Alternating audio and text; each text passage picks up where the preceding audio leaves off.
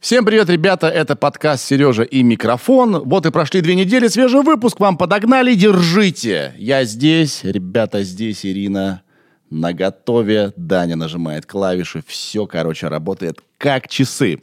Это интро, оно будет коротким, и потом уже сам подкаст. Итак, в интро я вам объясню, почему я решил сделать выпуск, который посвящен родительству и школе. Потому что, вот видите, у меня Эрик, да, Флэт Эрик, и Флэт Эрик Джуниор. Это я и мой сын.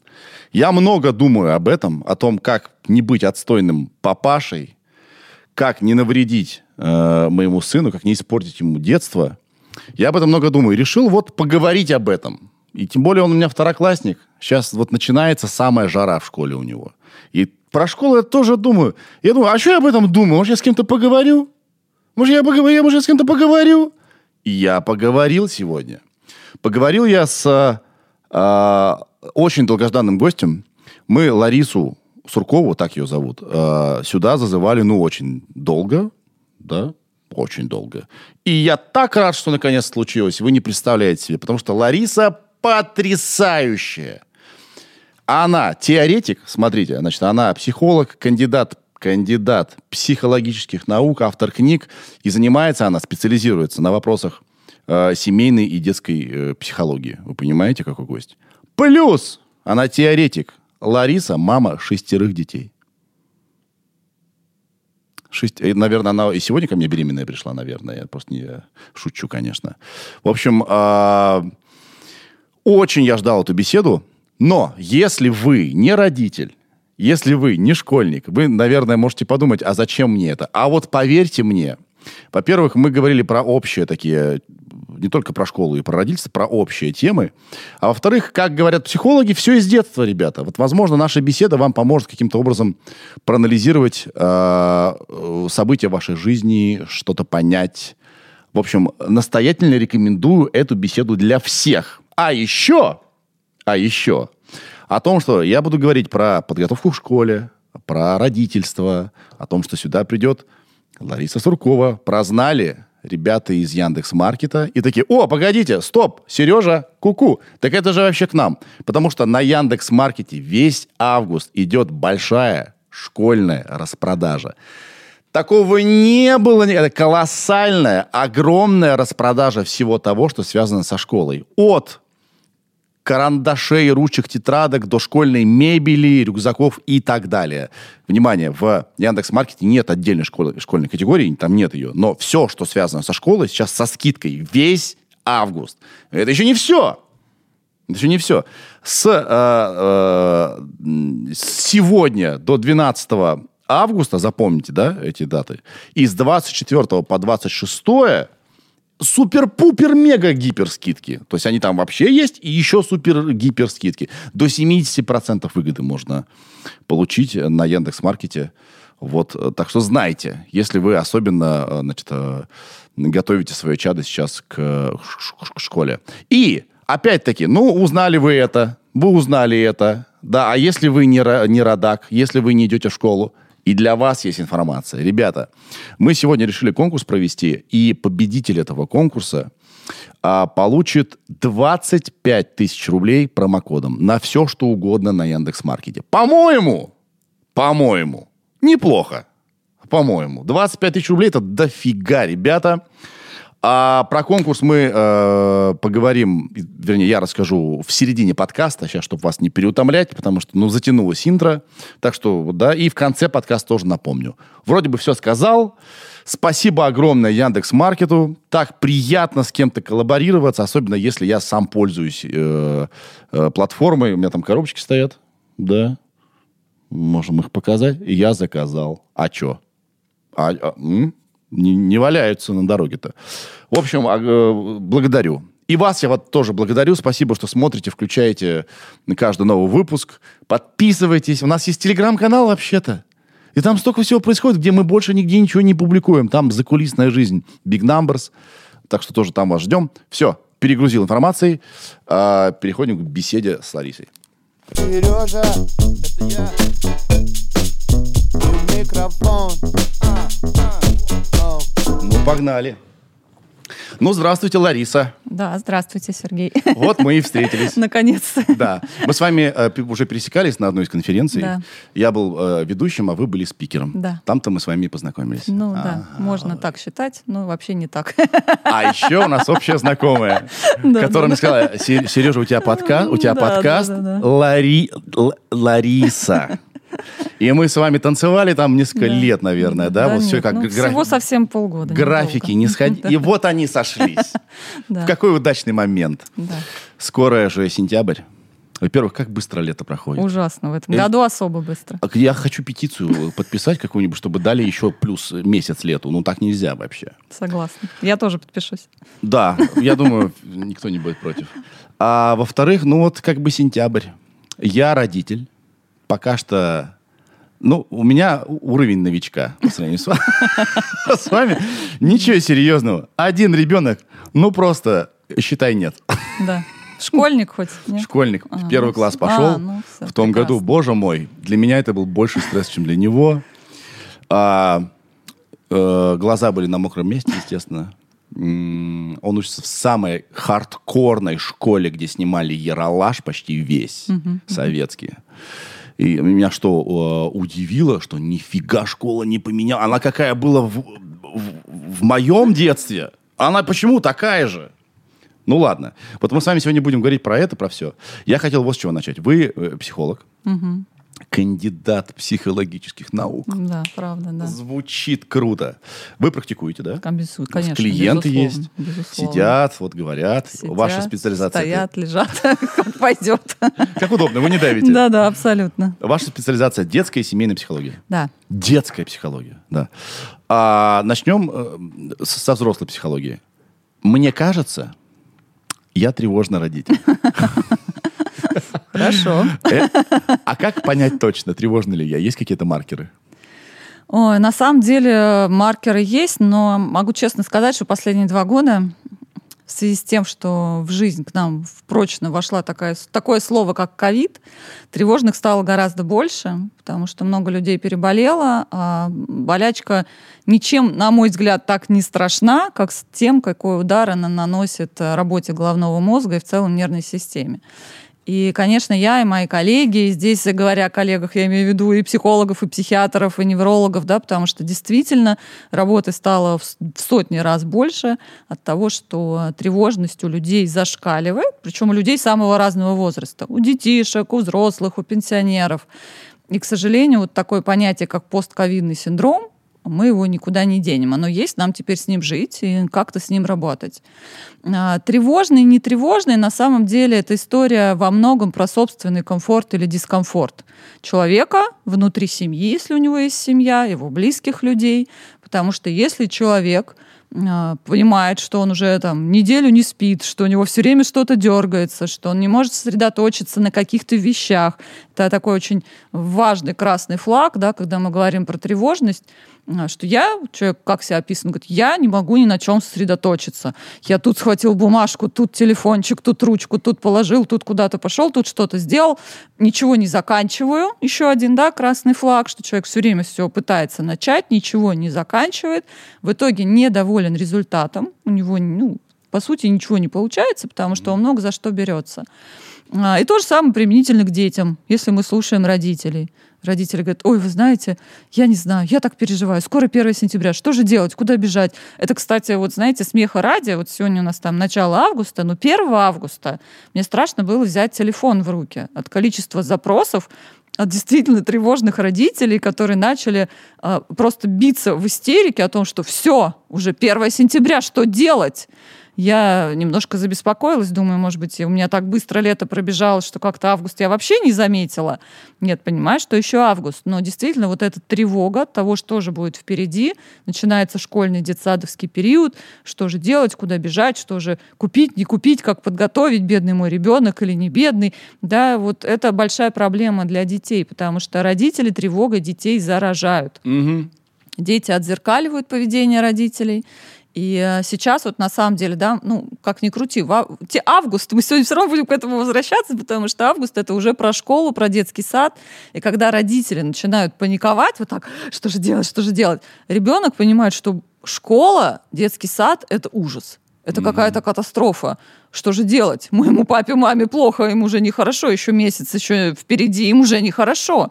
И мы заражаем детей этой тревожностью, они несут дальше это с собой, и результат-то будет крайне плачевным. Хм, окей. А, то есть тревожный родитель тот, который... Вот какой он? Он что? Он, он дерганный. Он дерганный. Ну, он дерганный, да. То есть так вот, если в простонародье, он такой вот дерганный. Он, единственное, он может быть, в зависимости от своего психотипа, от типа личности, он может быть либо дерганный наружу, то есть это все видят, либо дерганный внутри, да, то есть если он такой интроверт, он внутри там вот у него вот это вот там у него, да, мучение, страдания, он ложится спать, он там вот не может заснуть, у него эти мысли, он там все время что-то перебирает в голове. Ну, либо если он, наоборот, экстраверт, у него это все наружу, он грузит всех своими тревогами. Окей, а где грань между тревожным родителем и родителем-пофигистом, которому, мы не, которому не помешало бы чуть-чуть тревожиться? Чуть-чуть тревожиться. Ты, мол, родитель, ты 29 сентября, ой, в смысле, э, Э, августа скоро ты не хочешь рюкзак купить? Он говорит, а, да. Я, у меня серфинг сегодня. Да, вот да, где да. грань? Ну, на самом деле, с точки зрения психологии, конечно, пусть он лучше будет пофигистом. Ну, как бы общество будет более здоровым, конечно, в итоге, да, и дети да. будут более здоровыми, потому что дети, у детей, в детской психике а, до начала подросткового возраста есть совершенно потрясающая функция. А, психика у них очень легко компенсируется. То есть вот они всегда легко находят э, грани, всегда уравновешивают своих даже если у них, им так повезло, что у них один дерганный, а второй пофигист в семье, вот ребенок всегда сможет уравновесить и выбрать какую-то свою линию поведения, но ему нужно на все это время.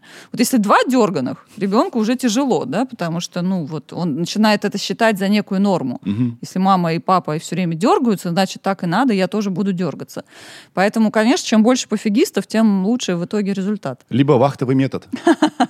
А, неделя я дерганый, э, вполне, вполне, папа да, да, Через да. неделю ты дерганый, я расслабленная. Да, так, так тоже можно, да, вполне хороший вариант.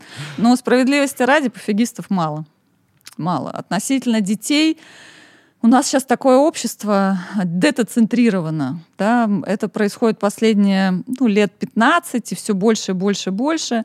Происходит это вполне по объективным причинам, потому что родители тех детей, которые сейчас подрастают и которые появляются на свет, это все-таки родители голодных, дерганных времен. Да? Им все время чего-то не хватало в их детстве, от э, абсолютно бытовых вещей до родителей, собственно, потому что мамы, папы все пахали, мы их не видели, да, и, конечно, э, многие из нас в детстве, переживая какие-то там печальные, грустные моменты, обижаясь, злясь, в мыслях думали, М, когда у меня будет ребенок, у меня так не будет. Да. И вот сейчас наши бедные дети, они получают все те радости, которые мы хотели бы для себя, но выливаем на них и выливаем слишком много. Бедные? Конечно, бедные. Ну, но куда? если... им столько не надо.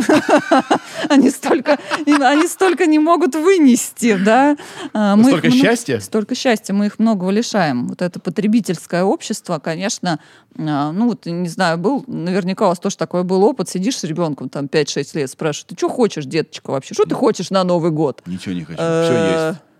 Или я все хочу, и по 20 штук, да, вот меня все время умиляют, мне родители присылают там, боже, что же делать, посмотрите на его список, а у него там, хочу 20 айфонов, 18 там, ну, то есть не по одному, у них уже вот так вот это гипертрофировано, что они хотят всего и много. Либо другая проблема – я ничего не хочу. Вот да. они, да, то есть они настолько, мы не даем им шанса мечтать, мы вот это, в чё же в этом хорошего? Ха!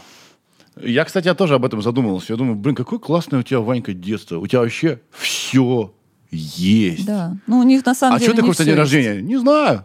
Проблема в том, что у них не все есть, у них не хватает эмоций, угу. у них э, не хватает людей, у них не хватает мамы, папы, братьев, сестр, друзей и полноценного с ними общения. И когда работаешь с детишками, всегда очень интересно, да, есть в психологии много тестов на это направлено. Ты сидишь с ним, разговариваешь и говоришь, слушай, дружок, ну а что тебя, вот что тебя первое ты вспоминаешь за свои там 10 лет жизни? Он никогда не скажет, ой, я помню 21 iPhone, который мне подарили, да? Он скажет, вот я помню, мы с папой там на рыбалку пошли, там у нас удочка провалилась, и вообще это был такой, да, то есть они все равно будут вспоминать эмоции, потому что мы их этого лишаем. И, к сожалению, современные дети, а, ну как дети, даже те, кому сейчас уже 18, 19, 20 лет, они э, безумно эмоционально инфантильны, потому что, да, они все классные, умные, они в интеллектуальном плане развиты так, что сидишь иногда рот открыв и думаешь, господи, как это в тебя все поместилось, вся эта информация. Но в эмоциональном плане, эмоциональный интеллект мы сами им не даем нормально развивать. Они страдают, они не испытывают нормальные чувства. Ты, вот я, например, да, там разговариваю, вот вчера буквально, да, э, два прекрасных ребенка, им по 12 лет – двойняшки. Ты с ними разговариваешь и понимаешь, что ну, мыслит и чувствует, и описывает свои чувства он на уровне 5-6 лет.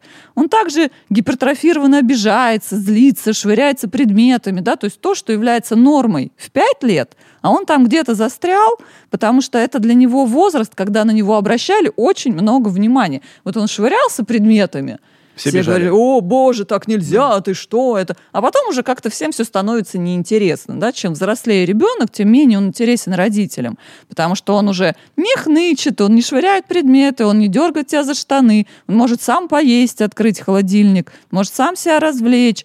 И главное, что родители напрягают у подростков, это он хамит. Я говорю, а вы ему? А я нет. Я говорю, хорошо, спорим, поставьте телефон, позаписывайте ваши разговоры, разберем вместе. И когда ты садишься на приемах и смотришь это видео, ну дальше ничего не надо, они сами все понимают, потому что на видео несколько подростков.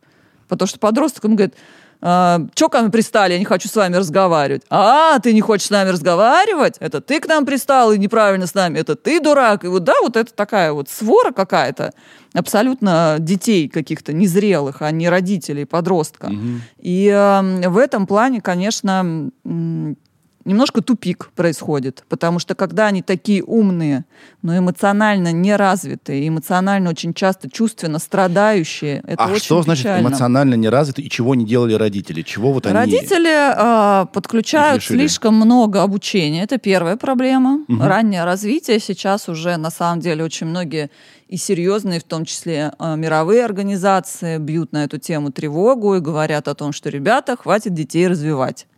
Потому что, да, э, родителям э, кажется, что если ты... Дети умнее нас, хватит их развивать. Даже не в этом дело, потому что родителям кажется, что если в 6 месяцев ты начинаешь его таскать по секциям, а в 3 года ты даешь ему 5 языков, там, я не знаю, ритмику, балет и еще что-то, ты очень классный родитель. То есть это делается не ребенка ради, это надо очень четко понимать. Это делается для того, чтобы ощущать себя классным родителем, чтобы у тебя хорошо сидела корона родительская на лбу, чтобы ты всем мог сказать, ха, Расписание а заполнено мой полностью. Вот, да, мой-то вот, а ваш-то что, да? Угу. То есть вот эта история, она про себя, про то, чтобы вылечить таким образом свои комплексы и поднять свою самооценку. Но при этом дети лишены эмоциональной базы, что такое эмоциональная база? Это вообще такая одна из базовых потребностей развития человека, да, потому что если пирамидку вспомнить, там кроме покушать, поспать и безопасности, есть еще элементарный социум, то есть ближний круг. Это люди, которые обеспечивают безопасность ребенка, потому что человеческий детеныш несовершенен, не может он выжить без э, социума, когда он совсем маленький. И если э, родитель с ним просто не говорит много, ребенок начинает внутренне эмоционально страдать и закрываться. У родителей очень много подмен. Не знаю, а, замечали ли вы когда-нибудь в каких-нибудь кафе, ресторанах или, не дай бог, турецких отелях, как выглядит обед, завтрак и ужин. Да, когда дети с года сидят вот так вот с гаджетом, угу. да, все, вот это, в принципе, все общение. Хотя традиционно э, так у нас заложено у человеков разумных, что э, время за столом это всегда время общения, общение, обсуждения и так далее. Ну, там кто-то общается, он сидит в гаджете, вот его общение, у него там все нормально, да, там чувств нет никаких. Там это и есть подмена. Очень-очень мало всего. А, и таких подмен много, да, вот тебе гречка и фасоль перебирай, я пойду там что-то свое сделаю. Ну, сидит, перебирает, да, хорошо, он умеет их классно, супер перебирать, толку в этом никакого. Мелкую моторику он, может, и развил, а когда ему три года, он приходит к психологу перед детским садом, ему говорят, дружок, прыгни на двух три ногах. Года? Да, конечно. Первый, первый осмотр обязаны прийти с ребенком в три года в поликлинику к психологу для того, чтобы карту заполнить перед детским садом. Упс. И там, собственно, оценивается психологическое развитие. Тесты очень простые. Мы там никому не интересно, умеет он на трех языках считать. Понимаете, вот мне вообще все равно. Но мы ему говорим, дружок, подпрыгни на двух ногах. Чё? Да, там. А на одной. В смысле на одной? Дети не умеют управлять своим телом. Ты ему мяч кидаешь, а он его грудью встречает. Ну, потому что он фасоль с гречкой перебирал, в монте играл, да, его так развивали. А о том, что дети должны бегать по лужам, прыгать, я не знаю, откапывать червей, ловить мячи, играть в казаки-разбойники, кидать мяч об стену, уметь его поймать, прыгать на разных ногах и понимать, как своим да. телом управлять. У нас этого нет ничего. А если страдает э, крупная моторика, мелкая бесполезна, потому что мозг работает совершенно иначе. Мелкая моторика это только про интеллект. Да. То есть вот здесь у нас такая большая зона у ребенка, которую мы развили про интеллект. Он готов дальше пожирать информацию. Вот сейчас нам тыкают там семейками, у которых дети там в 10 лет в университет идут. Что толку-то? Толку-то что, да? Мы смотрим на этих детей и понимаем, что ну, это смешно, да? В 10 лет он студент, он там хихи-ха-ха, и разговоры про трусы и письки его очень веселят, да? Потому что это вот он где-то застрял в пятилетнем возрасте эмоционально. Угу. Какой смысл развивать его мозг на интеллект, если у него мозг развивается только в одном месте, не развивается он гармонично? Он не общается с людьми, он не решает а, ситуации. Самое адское место, которое я знаю вообще в мире, это детская площадка. Потому что когда-то я туда хожу крайне редко, и это ужас. Это experience. Просто, да, вот представьте. Но там а, основная проблема это взрослые. Безусловно, конечно. Когда детям не дают элементарно с друг с другом выстраивать социальные отношения. Да. Мне понравилась фраза у Джордана Питерсона, есть такой э, канадский да. э, умный дядька, что очень важно, чтобы дети занимались опасными вещами, в меру, под, управ... ну, под э, надзором да, родителей. Безусловно. Тогда они приобретают опыт. Конечно. Да, и да, я согласен, что за мое даже недолгое обучение, три года я учился на психолога, я запомнил мало что. Да. Но точно запомнил одну вещь, что перед школой дети должны наиграться вдоволь. Конечно. Чтобы у них созрела Конечно. внутренняя позиция «я хочу учиться, Конечно. хватит игр». Конечно, потому что был такой великий совершенно дядька Лев Семенович Выгодский, Выгодский. Ну, да, да, величайший советский психолог, который супер современен на сегодняшний день. Он опережал свое время. Угу. И который, к сожалению, у нас в стране задвинут и забыт, как-то задвинут и забыт абсолютно. У нас все больше импортное любят. А в Англии, например, да, даже школы открывают по Выгодскому, потому что понимают, насколько он современен, насколько важные вещи он писал. Человек, который, собственно, описал все возрастные кризисы, да, и так далее, и который тоже э, в тот момент строил гипотезы о том, что пройдет там 50, 60, 70 лет, и, например, подростковый период придется делить на ранний и поздний, да, потому что, ну, он все вот это понимал и просчитывал. А, и он а, описал, собственно, как развивается мышление и другие высшие психические функции ребенка. Игровая деятельность до 7 лет ведущая. Угу. Ну, хоть ты убейся, ну пусть он у тебя в 5, я не знаю, будет таким умным и вообще решает какие угодно теоремы. У него все равно игровая деятельность ведущая. Ты его отдашь в школу в 5 лет, он все равно будет, у него будет шило в попе. Потому что так природой заложено, он все должно отработать. Всему свое время. Да, Ларис, а вот вы, э, ваша специализация детская психология. В том числе. Какой частый запрос перед школьным годом у родителей? Или относительно себя даже? Может быть, не, не обязательно да. про детей, именно вот связанную со школой. Да, ну на самом деле боль состоит в том, что обычно поздно приходят, mm потому что по-хорошему, конечно, чтобы родители заранее, хотя бы за год до школы, приходили с запросом, готов ли мой ребенок психологически к школе потому что, э, ну, опять-таки, интеллектуально психологам не интересно, что он умеет, а вот готов ли он психологически, насколько у него сформирована усидчивость, а, насколько он готов быть в социуме нужное количество часов, насколько у него есть представление о социальных взаимодействиях и связях, умеет ли он постоять за себя, потому что, к сожалению, да, это большая проблема школьных больших коллективов. А вот это все нужно оценивать заранее, до того, как ребенок идет в школу. В августе, там, да, за месяц уже никакое чудо не случится. А, случилась э, большая радость, наверное, у меня и у всего психологического сообщества пару лет назад в том, что по крайней мере, в больших городах, в Москве так точно, запретили брать детей в школу раньше шести с половиной лет. А по такой негласной рекомендации, которую я точно знаю, что в московских школах везде есть, и раньше семи тоже. И стараются все-таки отказывать, и раньше семи полных лет детей в первый класс не брать. Это большое счастье, потому что только к семи годам действительно ребенок в психологическом плане дозревает, он вступает в кризис 7 лет, это большой такой психологически важный кризис, который, собственно, знаменателен тем, что формируется желание учиться, формируется такая важная потребность, как ощущение границ, то есть ребенку правда важно понимать, что это учитель, да, там, его нельзя подойти укусить, ну, там, условно, да, это там, ну, то есть, да, вот эти все рамки, они очень важны, и они в рамках этого кризиса существуют. Угу. И вот на самом деле здесь есть такой немножко тупик, потому что кризис трех лет у нас обычно с детским садом совпадает. И это очень плохо, потому что в три года ребенок не готов, не может пойти в детский сад, будет проблема. Надо либо раньше, либо позже. А вот семь лет — это прям про первый класс. Надо идти, и все будет нормально, все будет хорошо.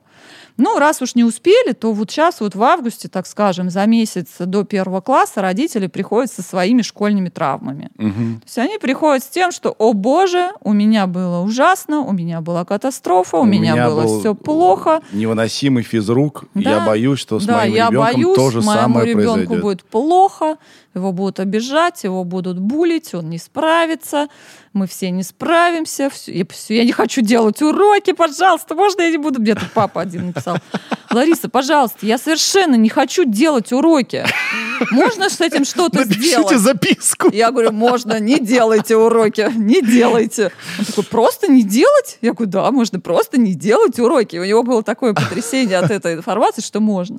А представляете, он вас попросил бы записку написать, да, и он пришел бы к учителю, вот мне психолог сказал, что я могу не делать. Да, я могу не делать уроки, я свободен. Я свободен.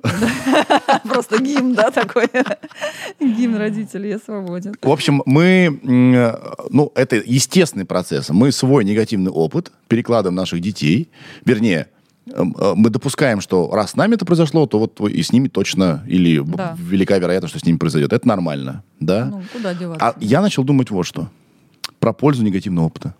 Это классно. Безусловно. Моя задача какая, как родителя? Чтобы мой сын однажды во мне не нуждался.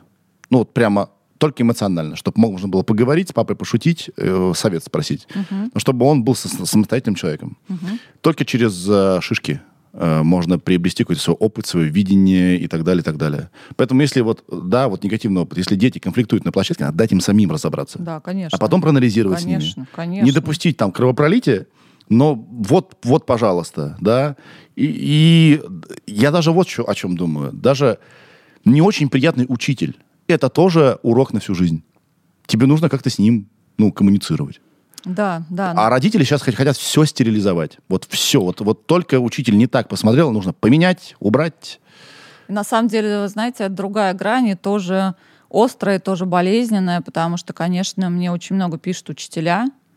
Я mm. часто бываю в школах, а, ну, как правило, по инициативе родителей, но все равно, да, то есть школа это, это все равно все грани, это родители, это учителя, это дети.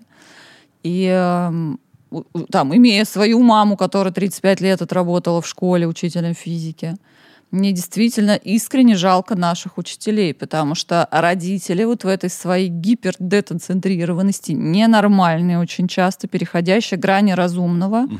учителя становятся жертвами. И иногда в физическом плане, на самом деле, гораздо чаще, чем мы это где-то в СМИ видим, да, то есть в буквальном смысле бьют учителей и родителей, и нападают на них, и какие-то гадости устраивают. Угу. И, конечно, в эмоциональном, потому что очень часто дети приходят с настроем на то, что учитель это, ну так, некий там вот обслуживающий персонал в лучшем случае. Если что, мама, пап да, надавит Да, на них. то есть надо там, вот, ну, поменяем, заменим, да, там, уволим. А, а если мы говорим про старшую школу, интернет да, там, никто там. не отменял, они да, знают, да, какие да. там лазечки в законе есть, все да. могут сделать. Это да. тоже на самом деле тема у детей, mm-hmm. которые говорят, а я знаю свои права. Я говорю, прекрасно, а обязанности? Я говорю, вот когда, и причем, когда садишься с подростками разговаривать на каких-то тренинговых мероприятиях, они очень любят это, вот это про права. Я говорю, хорошо, подзывайте права, они там, ну вот такие, такие, такие у меня там права. Я говорю, хорошо, а обязанности? И, и все. И в ответ тишина, потому что они дальше не дочитали. Ну, то есть интересно только про права. И, конечно, для них это такой немножечко шок. А почему так получается? Получается все потому же, что взрослые с детьми не разговаривают гораздо проще сдать их лечиться. Это тоже отдельная история. А, вчера мы с коллегами это обсуждали. А, Чего? Да, приводят, знаете как, приводят ребенка психологу. Говорят, так, значит, вы тут его полечите, я до магазина схожу, вернусь потом после сеанса заберу. Заберу новенького. Да, и когда говорят, так, минуточку, Почини мамаша, да? Вас я попрошу, пожалуйста, присядьте рядышком. Нет, у меня нет проблем. Это все у него. У нас в семье все прекрасно, говорит мама. Да, только он у нас там агрессивный, ужасный, монстр, всех бьет. А у нас все хорошо. И родители, вот это такая новая мода, тенденция. И со школой все то же самое. Ведь э, на самом деле, сейчас начнется 1 сентября, ближе к 1 сентября полезут эти мемы в интернете из всех щелей именно про то, что родители мечтают туда сдать, да, вот эти формулировки «я сдал своих в школу», «я там отдал их в школу». Они же очень такие о многом говорящие, потому что для родителя это разделение ответственности. Так, короче, ребят, забирайте, а потом мне дайте некий такой результат. Вроде как я и ни при чем. Но так не бывает. Все равно есть семья, которая основоположник всего.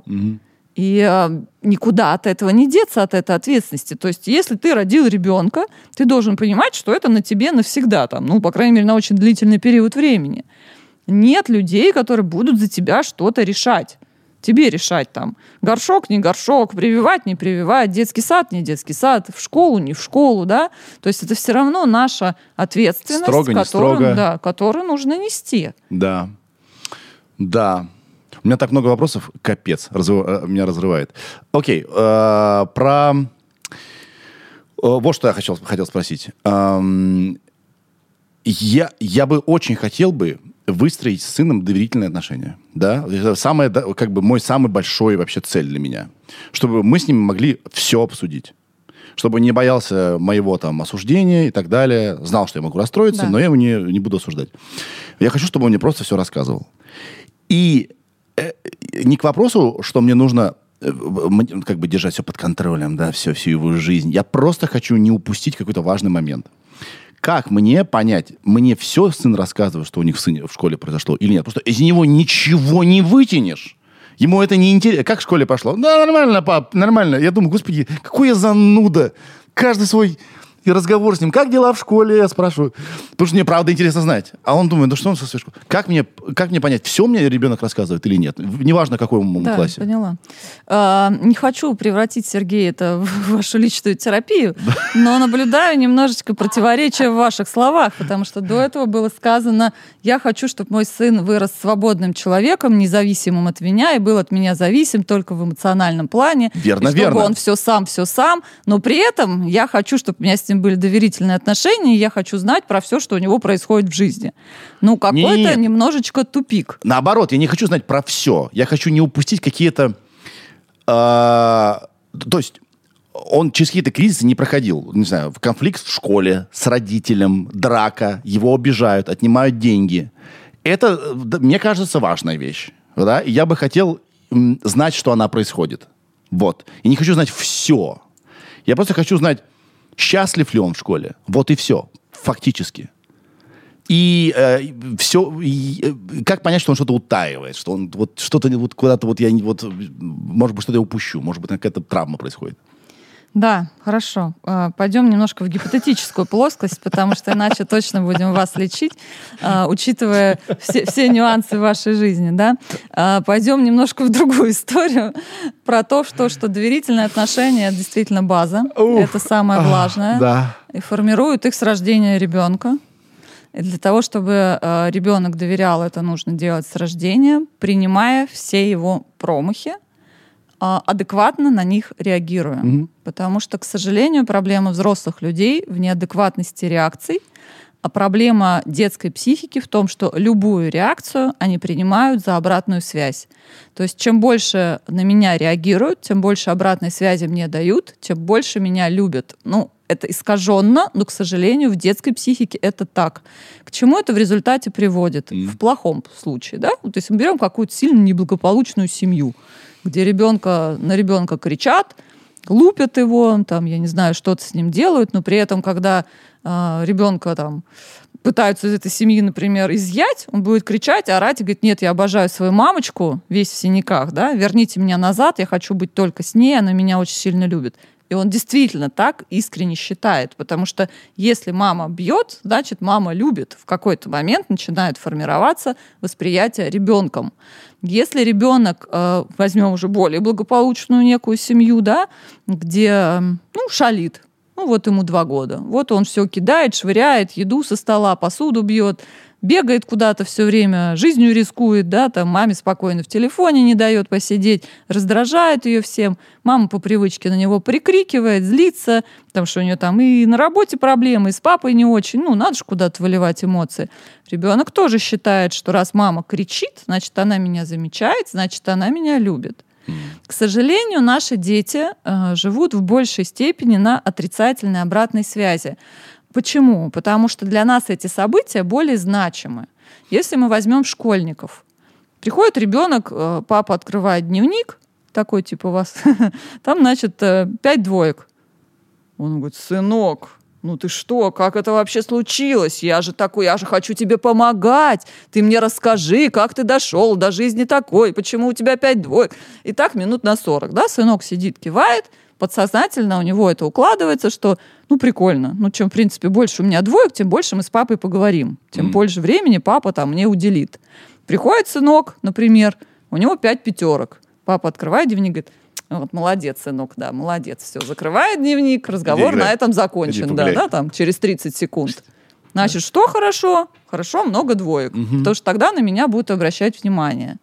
Когда есть в классе в каждом какой-то гиперхулиган, ну, так всегда бывает, такой прям... Ух, классика. Да, он вообще звезда. Потому что ему все дают обратную связь. Родители, учителя, директор про него знает. директор. Он звезда. И когда вдруг рядом какой-то малыш тихоня хороший начинает повторять за ним какие-то поступки, он это делает только с одной целью – привлечь к себе внимание. Хочет так же. Да, то есть не потому, что родители приходят и бьют тревогу. Боже, наш малыш, он ведомый, он жертва. Я говорю, минуточку, нормальный пацан, да, просто он тоже хочет внимания. Вы начните активно реагировать на его успехи. Не так, что, ну, молодец, ступай, да, а «О, класс, победа!» Да, там вот делайте это очень ярко. И он поймет, как классно в этом, в этой стезе. Поэтому про доверие, возвращаясь, чем эмоциональнее э, мы вовлекаемся в то, что нам несет ребенок с самого раннего возраста, тем больше он нам будет доверять. Да? То есть он может быть совсем крошка, я не знаю, и он поймал классного жука. И он приносит его там к маме. Мама говорит, фу, гадость какая, выкини. Угу. Но он понимает, что вот, ну, вот такую радость с мамой нет смысла делить. Не ну, впечатлил ее ну, маму. Как бы, да. Mm. Да, а ему он удивлен, он поймал, он чего-то достиг, у него что-то случилось. Поэтому, ну, старайтесь, да, где-то наступить себе на горло, где-то э, не надо переигрывания. Дети очень чувствуют фальш. Ну, вы, по крайней мере, скажите, ой, слушай, дружок, классный жук где ты его нашел, сколько времени на это потратил. Ну да, то есть какие-то нормальные, живые, человеческие вопросы. Не, не надо фальши, все равно вам ребенок не поверит. Угу. А дальше встает другой момент, что по мере взросления э, ребенок же будет приносить вам э, то, что вам совсем не нравится. Да? То есть он может прийти и сказать, мам, ты знаешь, я сегодня конфету украл в магазине. Упс, да, и что же делать? Что же делать? У мамы начинается метание. Как же, как же реагировать? Убить его сразу? Или поговорить? Или что нужно сделать? Потому что это же плохой поступок, объективно, да? Но, опять-таки, это задача взрослого человека быть взрослым, взять себя в руки, mm-hmm. разобраться в ситуации, вместе найти решение. Ну, какое в этой ситуации, да, пойдем оплатим, например, mm-hmm. ну, или вернем, да, то есть, или предложить ребенку эти решения, выбор этих решений. Дети, кстати, очень всегда интересно мне очень всегда нравится, как они выбирают. Я всегда, ну, есть такой метод в психологии, у меня, я его сама использую, клиенты мои используют. Ну, вот что-то сильно накосячил. Ну, вот, например, украл, да, в магазине. И ты ребенку говоришь, слушай, ну хорошо, да, поступок плохой, плохой. Спасибо, что мне о нем рассказал, мне это очень важно, да, mm-hmm. действительно, потому mm-hmm. что в любой ситуации мы все сможем решить. Ну как думаешь, нужно тебе какое-то наказание? И вот на этот вопрос, нужно ли тебе какое-то наказание, дети так себя всегда готовы линчевать, да. Ты иногда слушаешь и думаешь, господи, где ты этого набрался, потому что чуть ли там, я не знаю, разрезать меня на части и отдать на съедение диким волкам, да, то есть это, ты говоришь, подожди, дружок, так не надо, давай все-таки мы как-то помягче. Выпари меня, мама, да, выпари. Да, да, да, да, вот примерно. Хорошо, мой вопрос, на самом деле, я понял по, мере ответа, блестящий ответ, во-первых. Да, пожалуйста. А, вот что я хотел сказать. Да, нужна конкретная ситуация. Окей. Да. А, Значит, э, проецируем, да? А, Моего э, э, крошечку мою, Да, моего да. дитятку Кровиночку, мою, да. кровиночку мою, да? Старшеклассники прижали, сказали, деньги дал сюда. Он такой, «Ага. скажешь кому-то, убьем тебя. да, да, да. Понял? Да. Вот. То есть тут новая ситуация, угрозы, да? А, сказать, не сказать. Ведь они сказали, что убьют. Что, что, что это значит? Они преувеличили или правда убьют? Как понять, что ребенок что-то утаивает? Но если ситуация опасная для жизни, как в этом примере, ребенок э, будет идти двумя путями. Ну, таких традиционных. Если мы рассматриваем ребенка вот этого возраста, да, я так понимаю, 8, да? Сколько лет там? Да, 8 лет 8 исполнится лет. скоро. Да, то есть если мы рассматриваем ребенка этого возраста, то пути только два. Первый, самый распространенный, он замкнется и начнет рыдать. Ну, то есть такое поведение станет нетипичное, истеричное, нетипичное, потому что внутри у него трагедия, он ее переживает, он боится, он уже умер там где-то в своих мыслях, да, ему себя очень жалко, и он, естественно, с одной стороны замкнулся, с другой стороны все время истерит, потому что внутри идет бурление. А, нетип- В любом случае произойдет что-то для него нетипичное. То есть как только поведение меняется, значит, что-то у ребенка в жизни случилось. Второй путь, менее часто встречаемый в этом возрасте, больше свойственен подросткам, но тем не менее встречаемый, полезет э, такая гиперагрессия. Он начнет злиться на окружающих, на тех, кто рядом, как это традиционно бывает. Да? Мы всегда выливаем на все самых любимых людей, выливаем весь самый караул. То есть он вот начнет там, не знаю, кричать на маму, там, огрызаться на папу, там, ну что-то такое делать, что тоже для него нетипично, но очень зло. Это значит, что его внутри вот он бурлит, он себе там где-то, может быть, дофантазирует, как он этим старшеклассникам головы отрывает, но отрывает, ну, не им, да, а вот пытается это сделать на ближних. Но всегда любое нетипичное поведение, вчера... Вообще надо понимать, э, в психологии есть такой закон. Мы не сравниваем детей и людей друг с другом, мы сравниваем только с самим собой на протяжении своей жизни. А, Есть понятие временной шкалы. И на самом деле, когда вот начинаются такие метания у родителей, я всегда говорю, слушайте, ну самое простое, ну возьмите вот листик бумаги, да, нарисуйте на нем там вот вчера. Вчера у нас ребенок там был такой добрый, ласковый, спокойный, вот с таким режимом жизни, там вот плакал он с периодичностью раз там в три дня, там и так далее. А сегодня бац, и все не так. Он мало спит, э, много ест, кричит. То есть вот проанализируйте, что изменилось. И если вы это четко видите, осознаете, у вас есть для этого объективные факты, ну, значит, нужно беспокоиться, нужно бить тревогу искать, в чем причина. Блестящий ответ. Пожалуйста. Блестящий. Пока мы все это перевариваем. Ребят, я напоминаю, что у нас есть партнер на этот выпуск. Яндекс Маркет, между прочим, где, как вы знаете, весь август идет большая школьная распродажа. На Яндекс Маркете нет школьной категории, но есть школьные товары. Вот на все школьные товары большая распродажа весь август до 16 числа. Внимание! До 16. И с 24 по 26 вообще самая главная дата распродажи. Да, Ира? До 12 только поправил. О, до Ну, не 12 До страшно. 12 ну так бывает. Вот для этого Ира здесь сидит. Да, Ира э, не позволяет шоу развалиться. Итак, до 12 августа, а также с 24 по 26 главная дата распродажи. С Да. самыми огромными скидками до 70%. До 70%. А я уже успела. Я прям первого. Ну, я такая не тревожная совершенно мать, но первого числа я спросила своих детей, мне кажется, скоро в школу, наверное, что-то нужно. Сын, который идет в девятый класс, как в том анекдоте сказал, мама, я подберу огрызок ручки на, на полу в классе, учебники у меня остались, там тетрадки с первого класса, мне ничего не надо.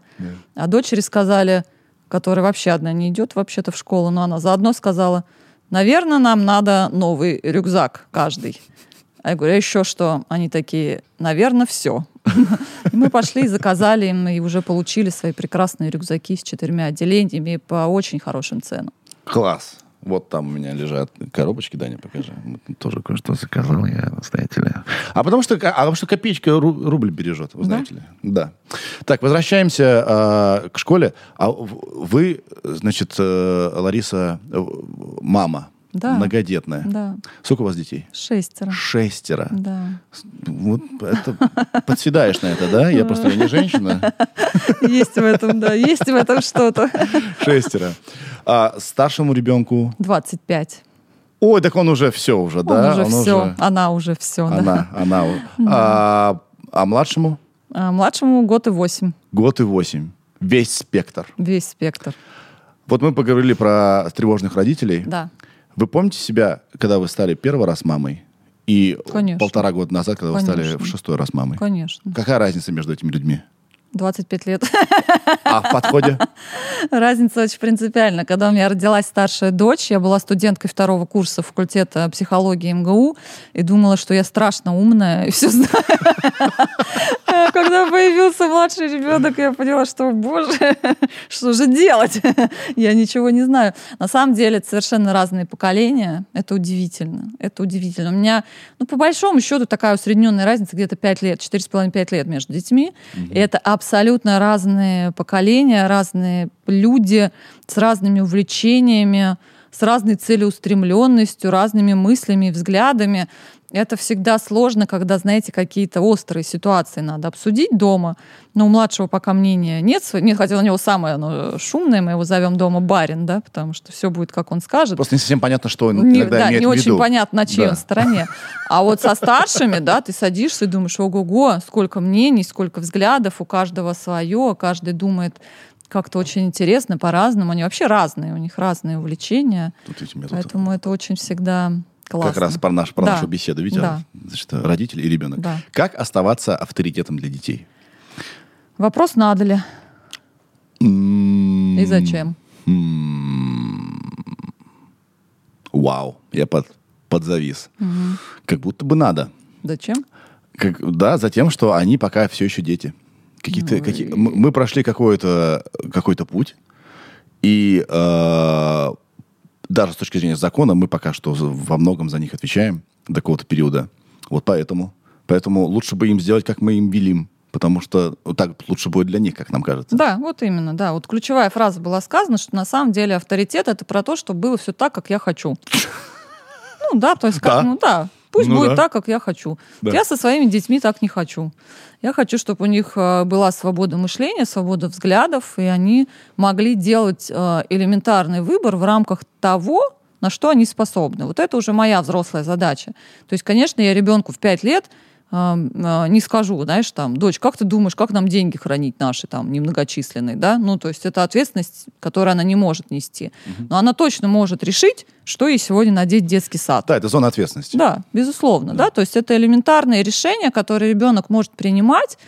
И, ну, опять-таки, да, это как в, в том анекдоте, что все детство мы э, хотим, чтобы ребенок делал, как мы хотим, а потом мы мечтаем, чтобы он вырос свободомыслящим человеком, добивающимся своих целей и задач.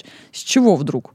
Если всю жизнь мы за него решали, э, что он будет есть, как это... Вот меня все время... Чем он будет заниматься? про есть меня это все время умиляет где-то. Вот иногда у меня же все время мне интересно, я слушаю так немножко, да, как родители взаимодействуют с детьми. Где-нибудь в кафе, да, там вот дают ему меню. Сразу возникает вопрос, на кой ты ему дал меню, если он не может выбрать? Ребенок говорит, я хочу, там, я не знаю, артишок. Мама говорит, нет, ты не будешь артишок. Я пробовала, это невкусно, тебе не понравится. Почему? Ну вот почему, да? Почему ему не понравится, если тебе не нравится? Дайте ему шанс сформировать свое собственное мнение. Дорого, а шанс-то стоит. Ничего было давать меню в руки, да, тогда. Это тоже отдельная тема про дороговато. Другое есть место мучения детей и родителей. Это когда приходят в какое-нибудь развлекательное учреждение. Вот сейчас у нас есть тоже эти какие-то парки, развлечения, еще что-то. Это тебе нельзя, нельзя, нельзя, нельзя, нет, нельзя, не трогай. Ты что сюда пришел-то? Вот в чем цель-то, да? Ну гуляй во дворе, где нет соблазнов. Чего ты сюда притащил ребенка? Это примерно как, я не знаю, э, прийти самому в магазин, ходить с мужем, и муж тебе будет говорить, не трожь, убери руки, это тебе не подойдет, это тебе не по карману, это нам не надо, мы Не просто пришли весело. посмотреть, да? Ну зачем это делать-то? Ну жалко же ребенка. И э, дайте ему в соответствии с возрастом делать свой выбор. Тогда он будет уважать вас. И ваше мнение только в том случае, если вы услышите его. Потому что, да, дети разные. У меня, например, сын 15-летний обожает король и шут. А я слушаю русскую попсу. Ну, совершенно разная история. Но мы с ним, у нас, у меня даже плейлист э, Яндекс, Яндекс Алиса, да, формирует плейлист, включая туда король и шут тоже. Потому что я, у нас такое вот правило, мы едем когда в машине с ними, со всеми, каждый выбирает свою песню по очереди. Вот мы едем в школу, я выбираю, он выбирает, и дочки выбирают. Какого размера ваш автомобиль? А, большой, трехрядный. Да, то есть мы едем, мы выбираем, и тем самым я демонстрирую уважение к его музыкальному вкусу. А он к моему музыкальному вкусу, да, то есть, да, ему это может категорически не нравиться, но он сидит, терпит, потому что знает, что это принцип взаимоуважения. Если э, речь идет именно о таком подходе, то он есть, его можно сформировать. Это будут максимально доверительные, прекрасные отношения. Угу. Ну, либо, да, делай все, как я хочу, ну, тогда посмотрим, как быстро он от вас бежит. Ну, разумеется, если родитель показывает, как можно понять кого-то, вот своим примером. Окей, тебе нравится странная группа, я не знаю, или там знаю, Влад, бумага 4, окей, ты хочешь посмотреть, давай, да. Да. Но смотри, я пошел тебе на встречу, а теперь ты покажи то же самое. Все. Безусловно. Все работает. Да, безусловно. Кайф. Да. А главное, вы с ним еще и на одной волне, что немаловажно, особенно если речь идет о подростках.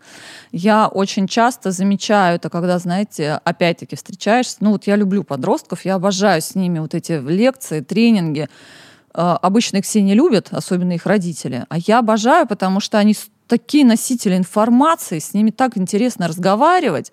И когда вот они какую-нибудь тему заводят, они же не сразу тебе там все на шею кидаются, они думают, что приперлся-то к нам, да? И вот они тебя начинают проверять. Угу. А, свой, вот не такие, свой. свой, не свой. Угу. И когда они понимают, что ты в теме, ты знаешь, о чем речь, они сразу расслабляются, у них сразу возникает к тебе доверие, они понимают, что ты с ними на одной волне.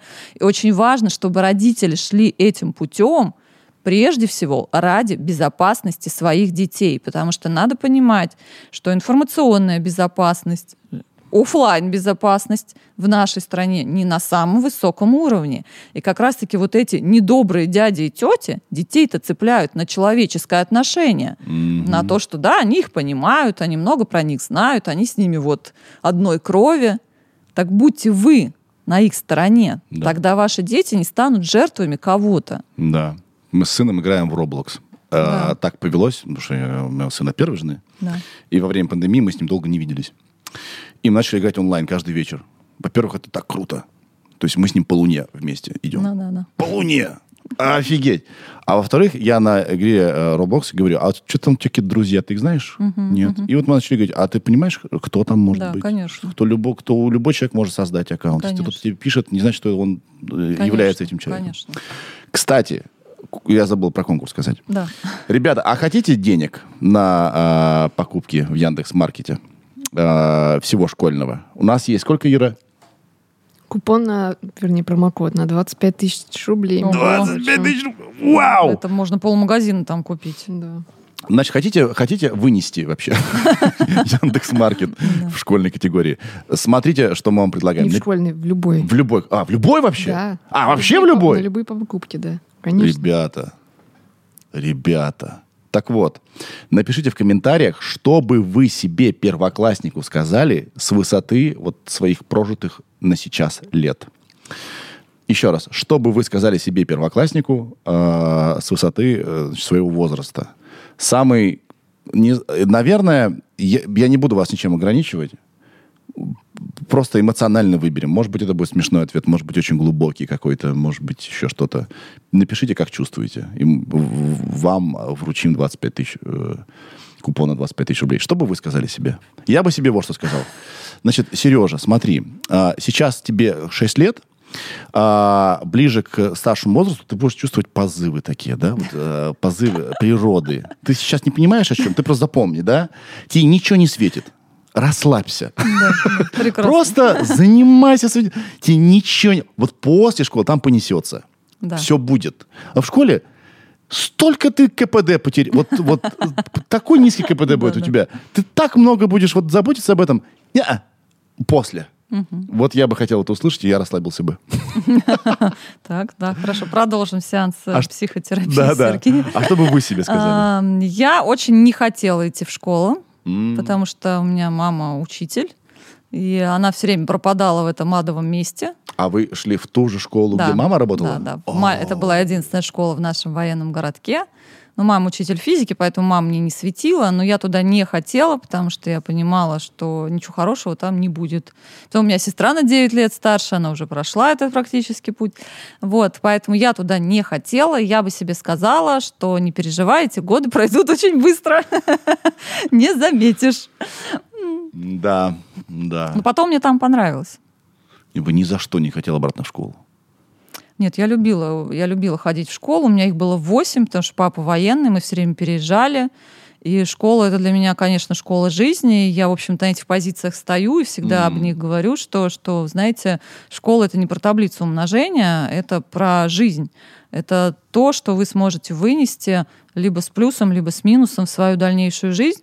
Более того, я сегодня себя в Телеграме с утра прям запустила этот пост. Вот напишите, да, каких-то пять выводов, которые школьные события, как они повлияли на вашу дальнейшую жизнь. Никто еще не написал, вот на момент, когда я там смотрела среди этих сотен комментариев, ни один человек не написал, о боже, я узнала там 200 теорем, и моя жизнь, она там на чем-то наполнилась. То есть все пишут именно какие-то истории психоэмоциональные про какие-то стычки или не стычки, или радости, потому что это совершенно не обязательно что-то негативное. Я, например, считаю, что, что у меня было так много школ, очень мне помогло в установлении отношений с людьми, в коммуникации и так далее. Да? Ну, то есть много каких-то есть положительных моментов. Но все-таки эта школа, ну, школа это не про образование, это совершенно другая история. Надо идти вообще в, в корень. Для чего была придумана школа? На 12 лет. И садик, соответственно. Да. Чтобы люди шли на завод, работали, не парились. Примерно, да. Не у всех были деньги на нянь и так далее. Именно, чтобы дать родителям работать. чтобы дать родителям подышать и заработать денежку. Да. И фактически школа это потеря времени. Ну, по большому счету, да, потому что вся школьная программа, она может быть освоена за 4,5 года, это давно известно и посчитано. Да. Поэтому это немножко про другое. И а- а- а- вот азы незыблемые. Их не так и много. Вся остальная информация Конечно, постоянно меняется, конечно. развивается. Да, вот читать, писать и выучить таблицу умножения. Но я всегда еще своим детям говорю, что иностранный язык, потому что все остальное, ну там, я не знаю, историю, географию, я всю ее выучила сама в осознанном возрасте, когда мне это стало интересно. Мгм. А вот то, что не было возможности учить иностранный язык, конечно, ну, приносит мне определенные проблемы, потому что во взрослом состоянии это делать гораздо сложнее. В связи с этим вопрос. Просыпаемся мы. Мне сын говорит, я про себя буду говорить, пап, что-то вот я не чувствую, что я сегодня хочу в школу. Прям, пожалуйста, можно вот именно сегодня не пойду? Смотри, я месяц до этого ходил, впереди еще месяц. Не знаю, что это за график такой, да. А, и сегодня не хочу идти. Мне на него давить?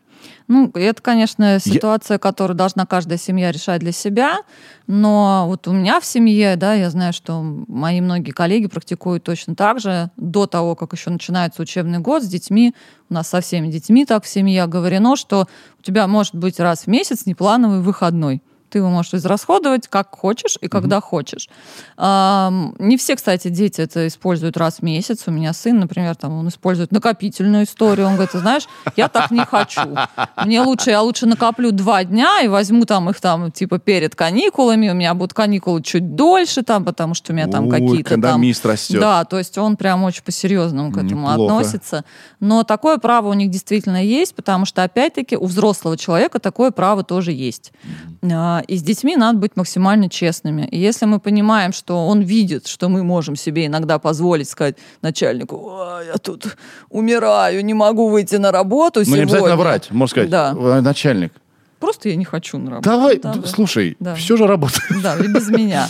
Но мы, к Да. сожалению, учим детей врать, от этого никуда не деться, это тоже надо понимать. Кстати, э, я э, только когда стало, вот когда мой сын подрос, и уже я с ним, с ним мог уже вот говорить, обмениваться, я вдруг понял, как хорошо работают с детьми лимиты. Вот у тебя лимит. Это дети почему-то очень хорошо сразу схватывают.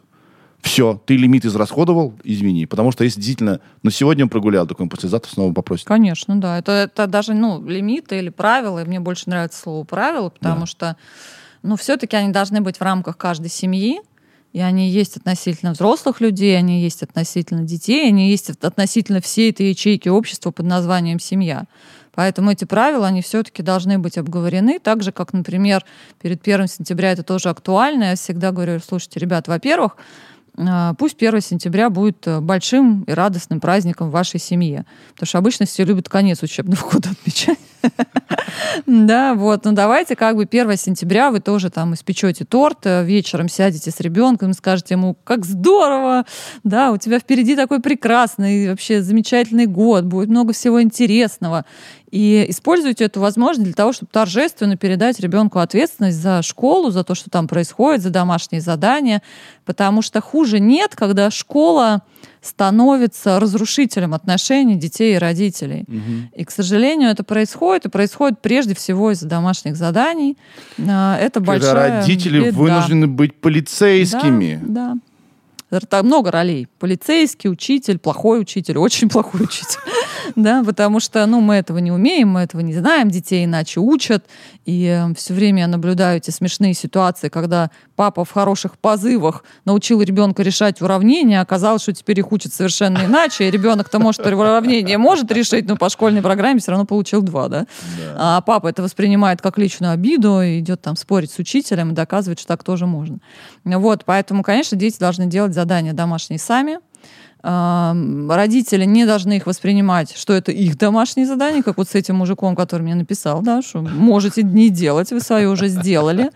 Ребенок учится сам, а вы живете нормальной, счастливой, семейной своей жизнью, а, когда школа — это лишь повод для разговора, для обмена эмоциями, впечатлениями, потому что ну, иначе она действительно убьет все то, что вы пытались сделать все годы до этого. Да, справедливо. Потому что если вдруг он перестанет делать домашнее задание, в какой-то момент это всплывет, ну, это и вот и поговорим. Да, да это ответственность. И плюс учитель включится. Конечно, это ответственность. Я не помню, чтобы я с класса 6-7 делал домашнее задание. Печально. Не печально, кайф. Ну, верю, да. Я приходил и устанавливал мгновенную коммуникацию с кем-то и говорил, так, а, что там? Да, да, одним глазком. Да. Я третий ребенок в семье. На первых двух там, там включились.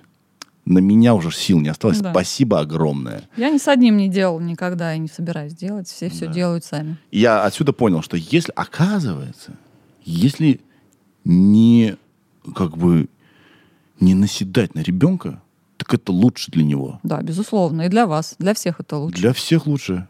Но просто у нас, э, к сожалению, вообще наша система образования, в том числе и дошкольная, и школьная, она во многом построена на соревнования между родителями.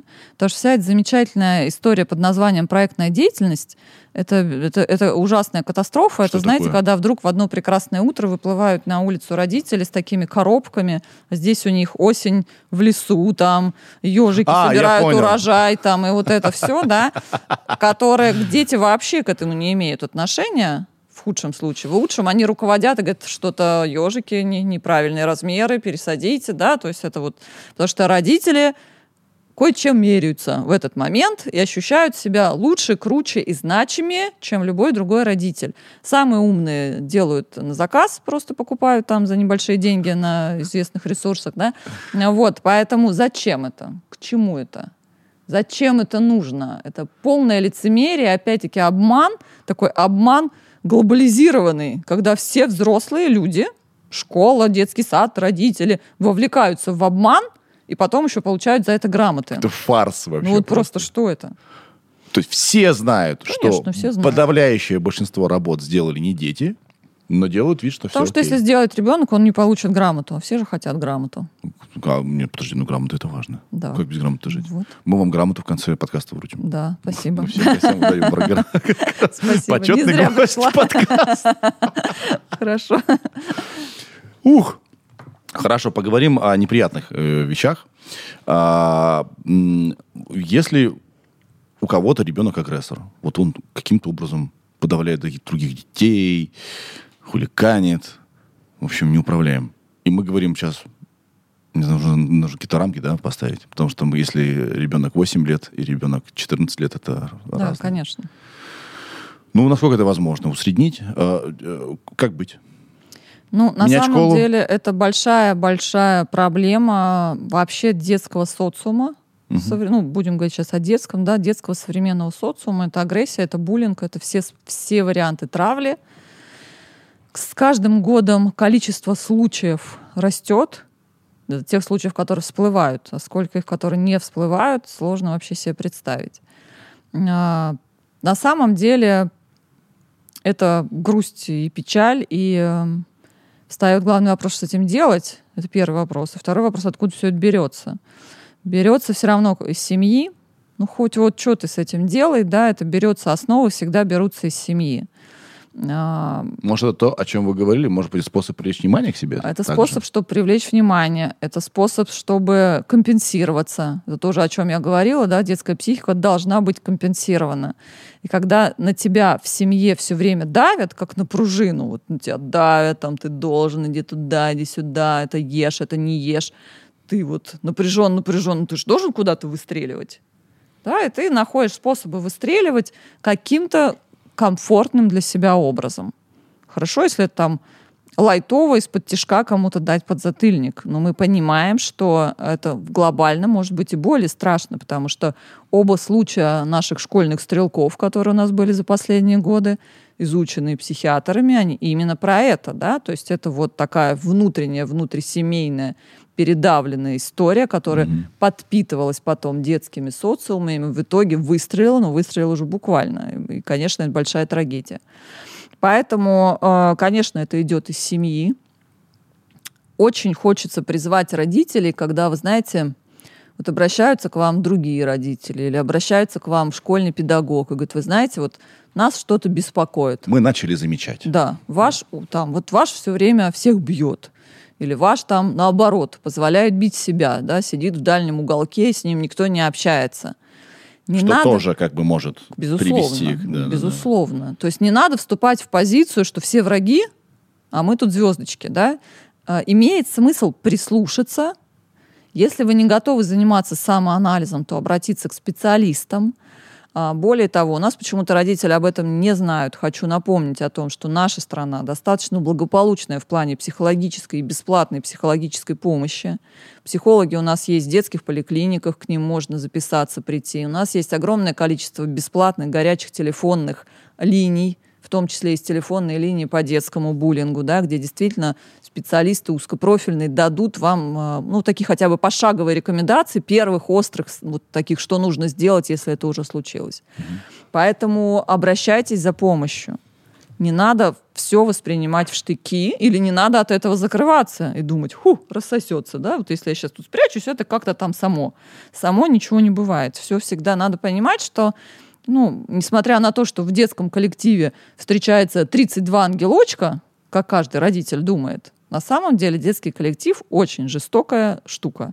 Да. Они любят, любят, да, в общем-то, а, и потравить, и обидеть, и дружить против всех. Это Да, было и, и- будет всегда. Блин, с гаджетами э, амплитуда травли Безусловно. увеличилась. То есть, э, если это раньше мог увидеть класс, сейчас может увидеть вся страна. Мало того, что амплитуда, гораздо больше примеров для подражания, да, потому что там А. можно увидеть то, до чего у самих фантазия бы не дошла.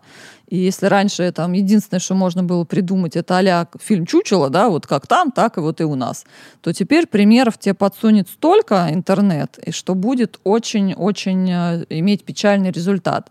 А, о чем еще хочу сказать? Если все-таки это буллинг, то есть действительно есть жертва, жертва, которую страдают, которую бьют, которую обижают, которую отбирают вещи. Ну, то есть, да, там очень много что может происходить плохого. А, Всегда вовлекаются в эту историю м, наши органы полиции, в которых есть э, специальная комиссия по делам несовершеннолетних, где Мгм. работают очень хорошие инспектора. Как правило, это женщины, девушки, бывают э, парни молодые а, имела опыт неоднократного общения. Они действительно очень замотивированы для того, чтобы не случилось беды. И они с удовольствием увлекаются, приходят в школы, проводят беседы, где-то жесткие, но и правильные. это классно, что это третья сторона, там, Да. не знаю, четвертая, Да, да? да. Что это кто-то со стороны. Поэтому не бойтесь к ним тоже всех. прибегать. Да. Это вас никто там не посадит. Знаете, у нас, у нас такие бывают зашоренные, на самом деле, как у нас боятся психологов и говорят, как психологу? Потом он права не получит, мой сынок. Говорю, Господи, о чем вы вообще?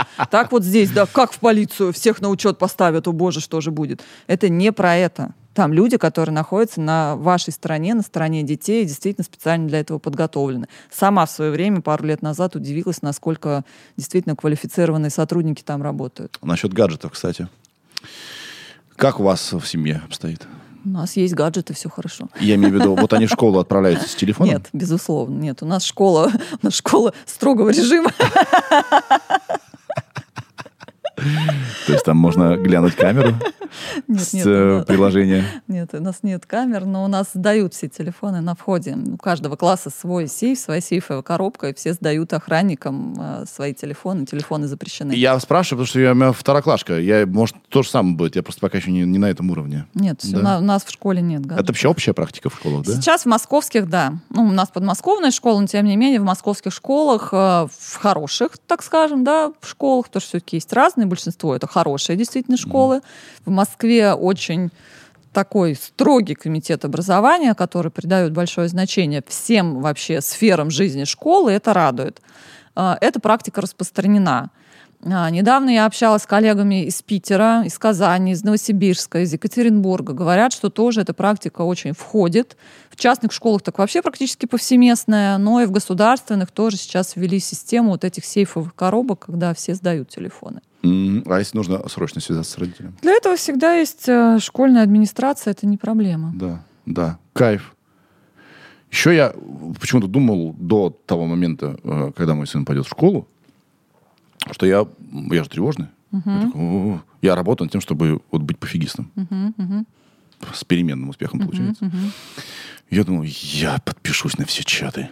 Я буду обязательно следить за его усп- успеваемостью.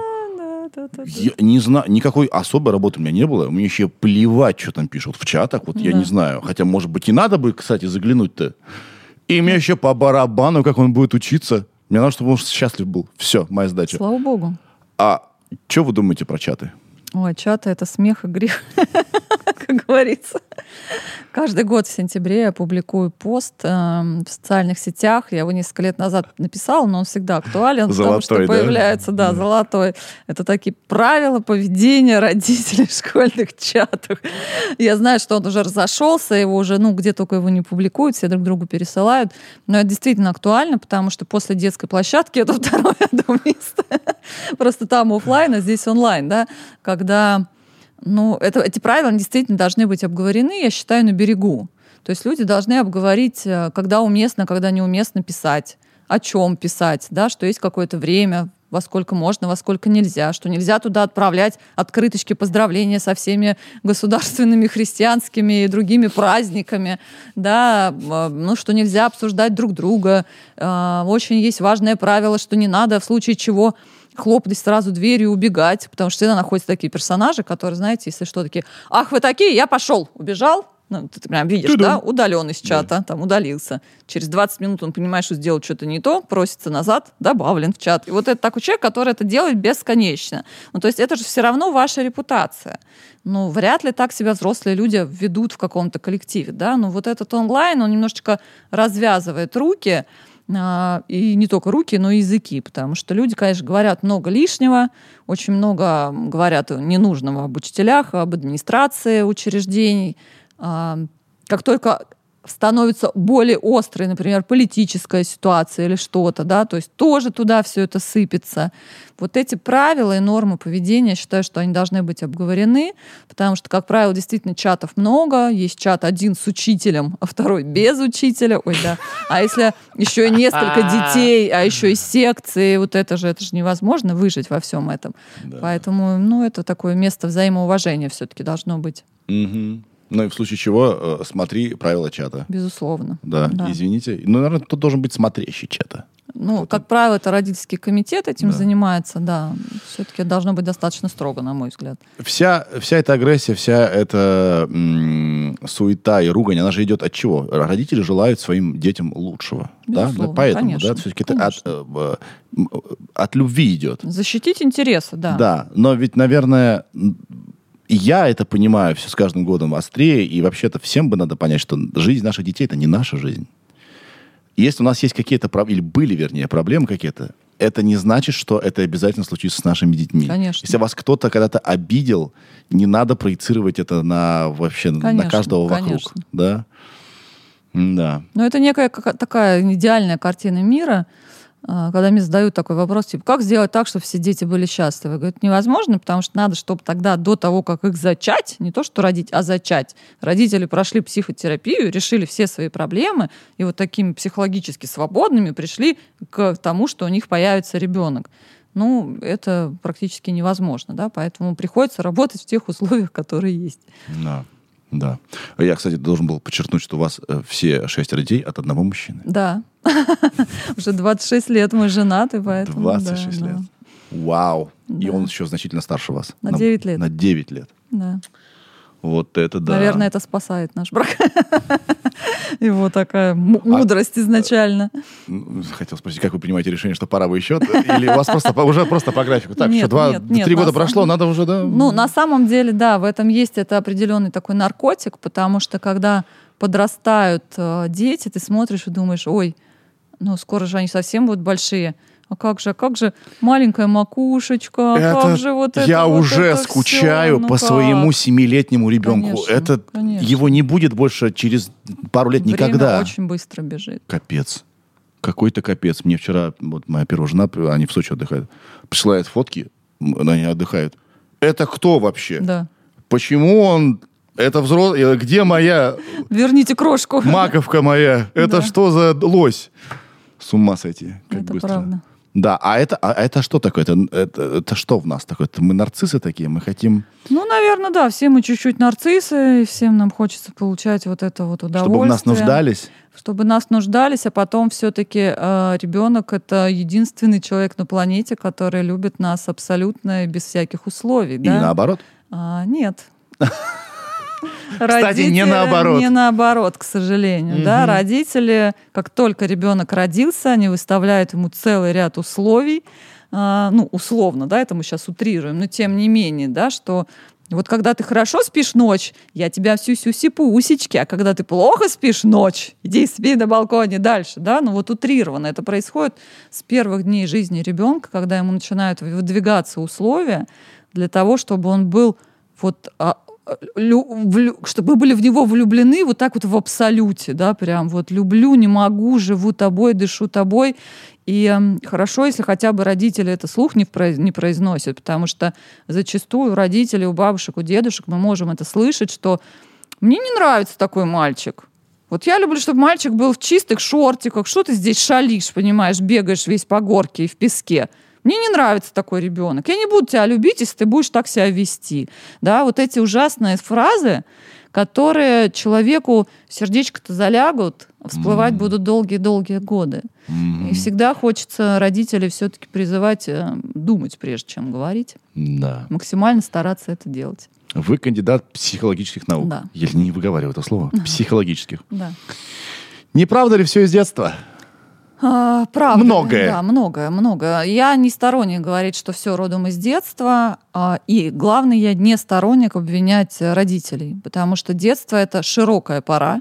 И кроме родителей там есть бабушки, дедушки, сестры, братья, Социум. дворник дядя Ваня, учительница Марья Ивановна и очень много других людей, которые при совершенно прекрасных и замечательных и любящих и много дающих родителях а, могут э, сильно всковырнуть что-то в человеке, и э, при этом очень важно, конечно, чтобы рядом были родители, которые готовы это вовремя увидеть, заметить, поддержать, стать таким буфером.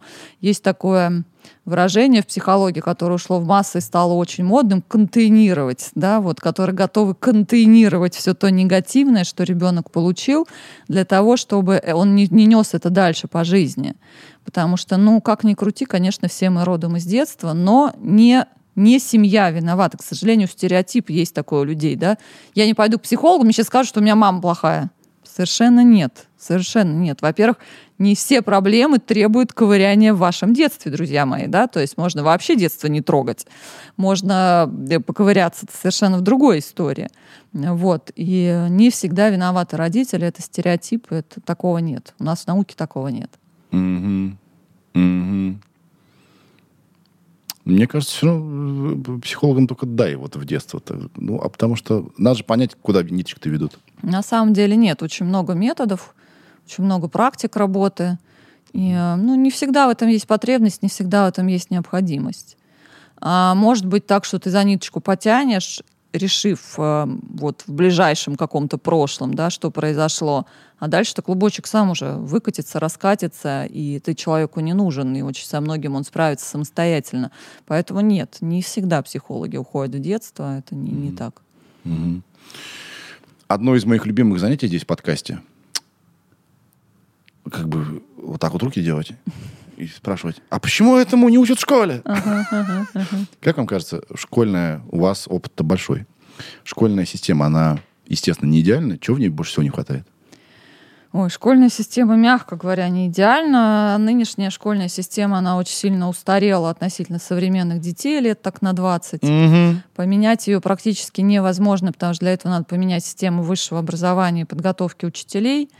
А, Вы знаете, я во многом сторонник того, я знаю, что сейчас такие эксперименты периодически проходят, но они не очень просто проходят, потому что, ну, это, наверное, правильно, требует от людей прохождения определенной сертификации, повы- повышения квалификации. Но когда в школу приходят не люди с изначально педагогическим образованием, а люди, которые реализовались в чем-то другом, а потом поняли, что да, им есть что дать этим детям, они повышают квалификацию, получают необходимые да, там, корочки и приходят в школу с э, широко открытыми горящими глазами. И это действительно классно, потому что когда рядом с детьми, не только в школе, а вообще по жизни, люди, у которых горят глаза, которые счастливы, которые занимаются любимым делом, и это дело может быть абсолютно любым, Мгм. Почему нельзя, да, с горящими от любви к своему делу глазами ходить на завод или работать продавцом? Ну почему, да, можно. И главное, чтобы это действительно было в удовольствие, и общение с детьми, чтобы было в удовольствие. Тогда дети показывают потрясающие совершенно результаты. Причем я могу сказать, что да, система не идеальна. Да, переделать ее сложно, долго и муторно. Но в ней тоже происходят а, изменения интересные, хорошие, но очень много зависит от руководства школ. Потому что если директор ходит отбывать свой срок на этой работе, да, вот, ну вот действительно, особенно после того, как произошло укрупление, а, ну, не знаю, в курсе вы или нет, в больших Вообще не в городах, курсе. да, то есть в больших городах, вот раньше там условно была школа 51, школа 52, пил- школа 55, а потом их объединили в одну, Мгм. и как бы это стала одна очень большая школа с тремя разными корпусами. Один находится на Ленинском проспекте, второй на Мосфильмовской, вот они в разных И частях. минус два директора. И минус два директора. Ага. У нас, к сожалению, такое сделали с медициной, и то же самое сделали с системой образования. То директор действительно ходит отбывать свой срок, но на очень желаемую должность, на которую есть других много желающих, и он не хочет ее потерять. Вот главное, чтобы такого не было. Потому что когда директор ну вот он увлечен, их много совершенно классных таких, которые обожают детей, обожают учителей, обожают свою работу. У них нет текучки кадров, у них никуда не бегут учителя. Они э, живут этим, то и учителя живут этим. И на самом деле это относится и к государственной, и частной системе образования, потому что я даже могу по моему опыту сказать, что у меня дети учатся в частной школе, но вот мы переехали год назад, до этого были в одной частной школе, и сын мой просто вот через силу ему было тяжело, ему ничего было неинтересно, там только один предмет его интересовал, и у нас вечно были какие-то скандалы, школьную форму не хочу, еще возраст такой там ему был 12-13, и все ему не так, и все ему не сяк. И тут мы переезжаем, меняем школу, а, причем это был выбор детей, мы им предложили две школы рядом с домом, и они совершенно удивительно для нас выбрали православную гимназию да, как бы частную, но православную. Хотя мы не можем назвать себя такой вот религиозной семьей. А, Выбрал сын, когда я его потом спросила, говорю, Степа, а почему ты вот э, выбрал эту школу? Понятно, что там много каких-то своих плюсов таких вот чисто материальных, да, внешних. Мгм. Он говорит, ты знаешь, мам, а, меня поразило, что со мной все разговаривали на «вы». Это действительно школа, где с ними разговаривают на «вы». И он сказал, я понял, что меня будут уважать. Мгм. И у нас просто потрясающе прошел год.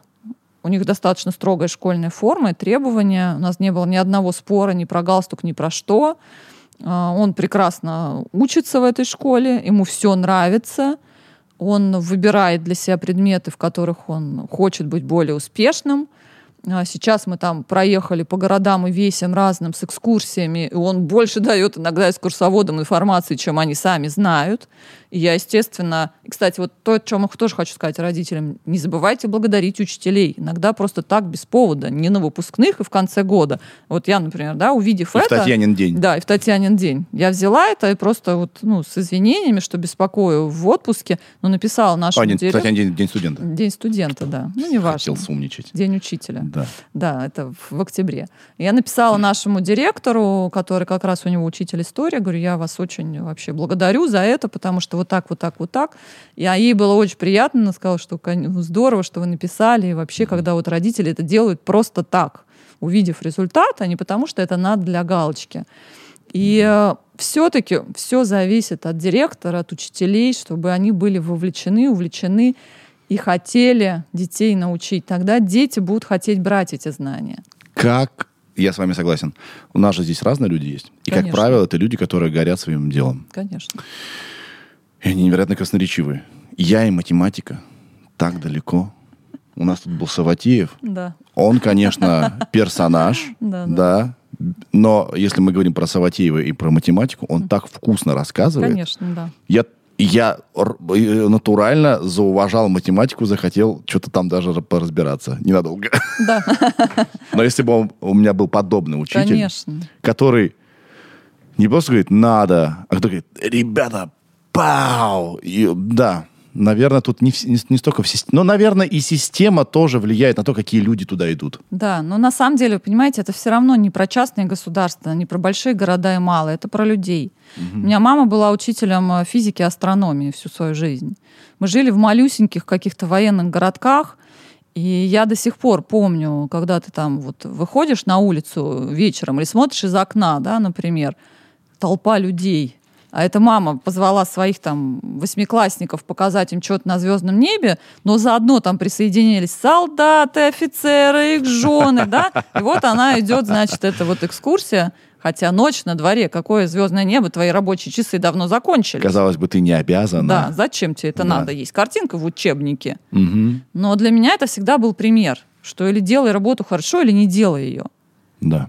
И это, ну вот, мне кажется, так и должно быть. В любом виде деятельности, а уж в работе с детьми тем более. Окей. А есть вот такие школы, э, и, честно говоря, недавно только узнал, э, свободные школы, где, типа, нет домашних заданий, ре- ребенок делает все, что хочет. Вы знаете такие школы? Ну, я, Или такие системы? я примерно, да, понимаю, о каких системах идет речь. У меня, я думаю, что они имеют место быть. Почему нет? Потому что дети все разные, всем подходит разное. Всегда у меня главный вопрос, на что они ориентируются. Ну, то есть все равно школа — это система, которая имеет некую форму отчетности перед государством. Хочу напомнить, что э, у нас образование — это обязательная э, обязанность родителей по отношению к детям, прописанная в Конституции. Да, То есть Да, тут еще вот момент, что это а, то, что тебя могут оставить на второй год. То есть это Ну, такая- сейчас уже практически. Уже нет, Ну, да? То есть я таких случаев уже никому это не надо. Да. Тут другая вмешивается история, что главное языком не чесать, да, потому что любят это очень детей этим пугать, а реально никого никогда никуда не оставляют. Не У оставляют нас в классе был второгодник. Да, потому что тогда ваша школа не имела такой формы отчетности перед государством. Сейчас а, школа за это получает денежки, либо не получает. Вот это вот подушная оплата за количество. Ну, в общем, целая история, отчеты, вот это вся, это большой минус, это бюрократия. Мгм. Ну, только уже тоже давайте прекращать детей этим дразнить, потому что никто их никуда не оставит. Ну, хватит врать, да? Сколько можно им врать? Если вы не хотите, чтобы вам вра- врал ребенок, прекращайте врать ему. Ну, это очень простое правило. Свободные школы. Ну, Вообще сейчас много же систем разных. Многие учат детей дома. Господи, я не знаю, поставить памятник я готова этим родителям, потому что я бы никогда на это не решилась. Я не знаю, как вот можно так рисковать отношениями детей и родителей для того, чтобы заучить их дома. Но, наверное, наверное какая-то цель есть, и ну, восхищаюсь этими людьми. Наверное, что-то у них там где-то получается. А, система образования школьных программ миллионы. Это все к вопросу о том, как любят тоже у нас говорить, что у нас все плохо, вот за границей-то, да, но там-то везде очень стандарты жесткие.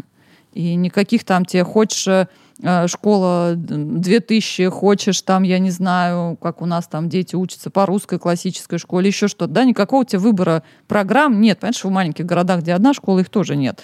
Но в больших городах Родители еще ходят и выбирают, и думают, какую программу, какого учителя, какую школу, куда пойти и так далее. Да?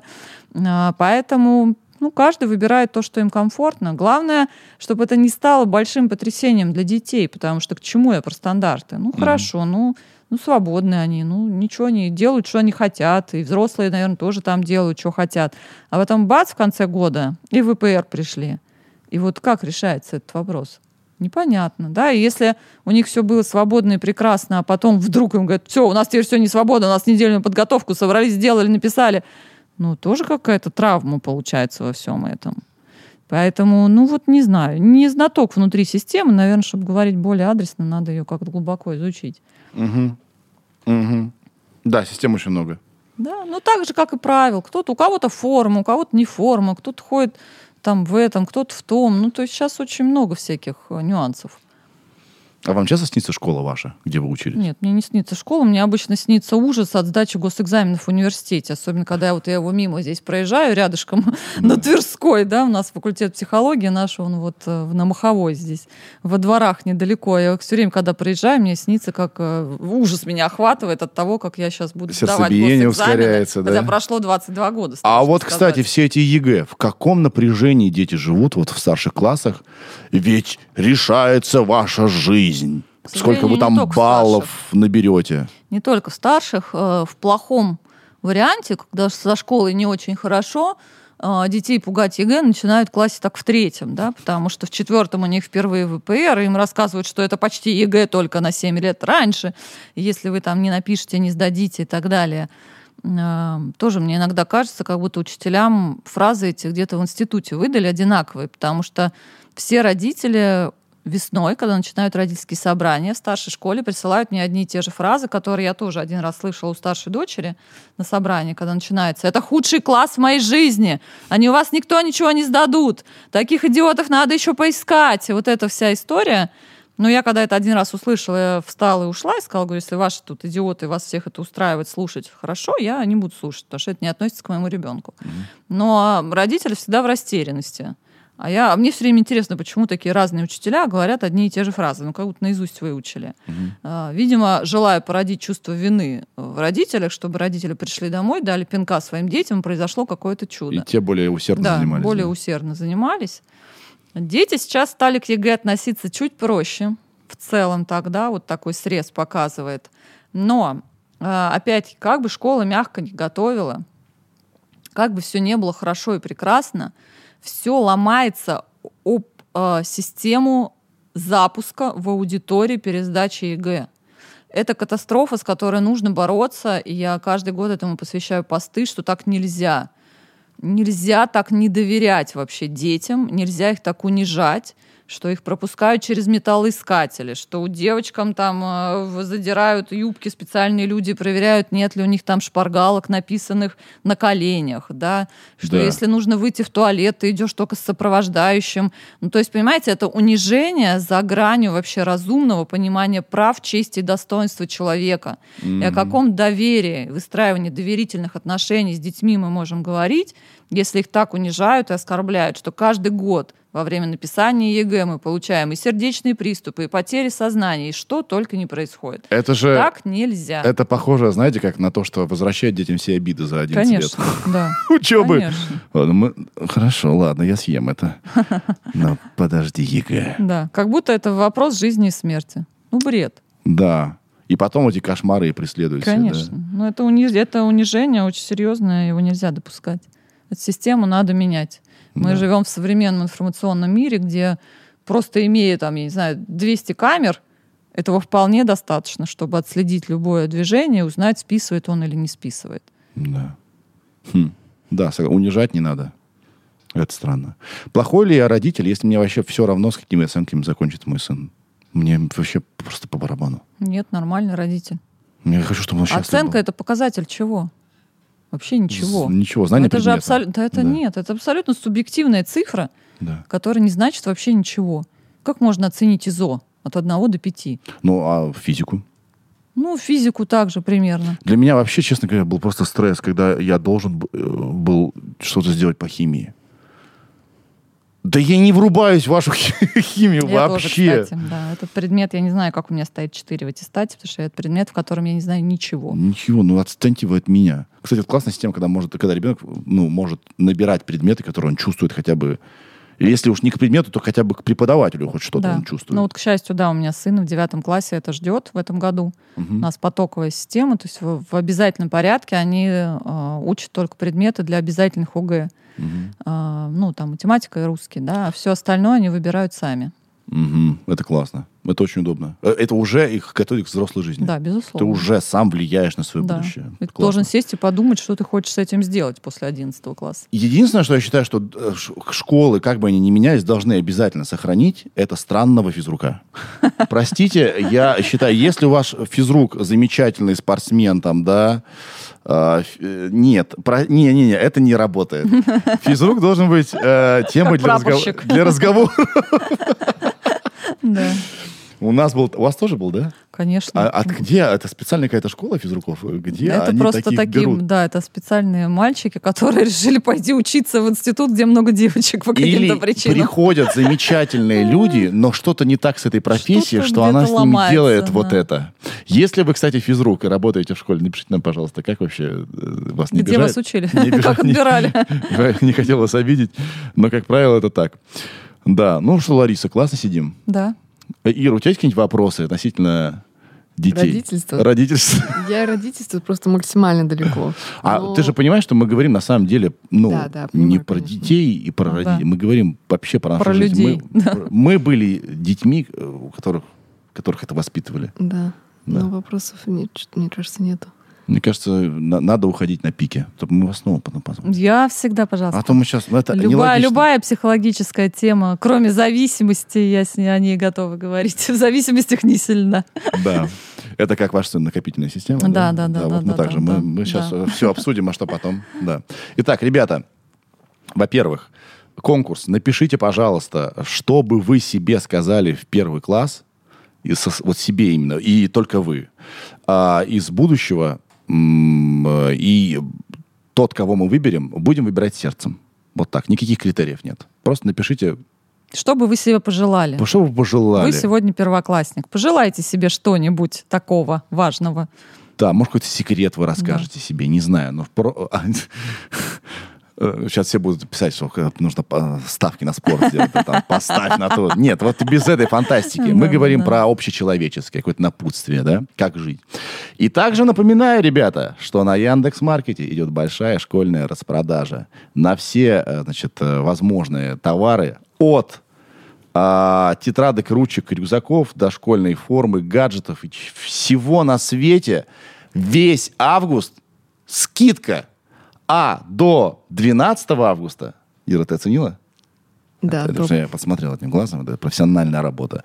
А, и с 24, с 24 по 26 супер-пупер вообще особенная скидка идет до 70%. Но на самом деле, если кто-то не знает, что такое Яндекс Маркет, ну вдруг такие люди есть. Я хочу сказать, что это гениальная тема, потому что когда маркетплейс, ты пришел и купил все в одном месте. Особенно, когда 6 детей. Вообще это удобно очень. Мало того, что экономно, так удобно. Еще корм собакам, если там что-то вдруг, да, вспомнил в процессе. Поэтому я это обожаю, это дело, потому что не люблю ходить по магазинам ножками. Вот, э, понимаете, у нас, по- у на- у нас все меняется, меняется и культура потребления, то, как мы, да, все, Да. все становится удобно. И школа бы на- должна бы, наверное, уже начать Хотелось бы, меняться, да? бы. Фу, вау, ну что, мы сделали это. Да, все было прекрасно. Лариса, огромное вам спасибо. Спасибо, что позвали.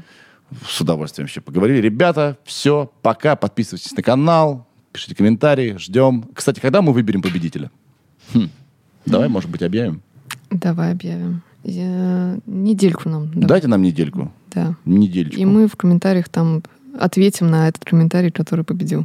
И скажем, стоп-игра, чтобы угу. вы понимали, что неделька прошла. Все, всем пока, счастливо. Сережа, это я.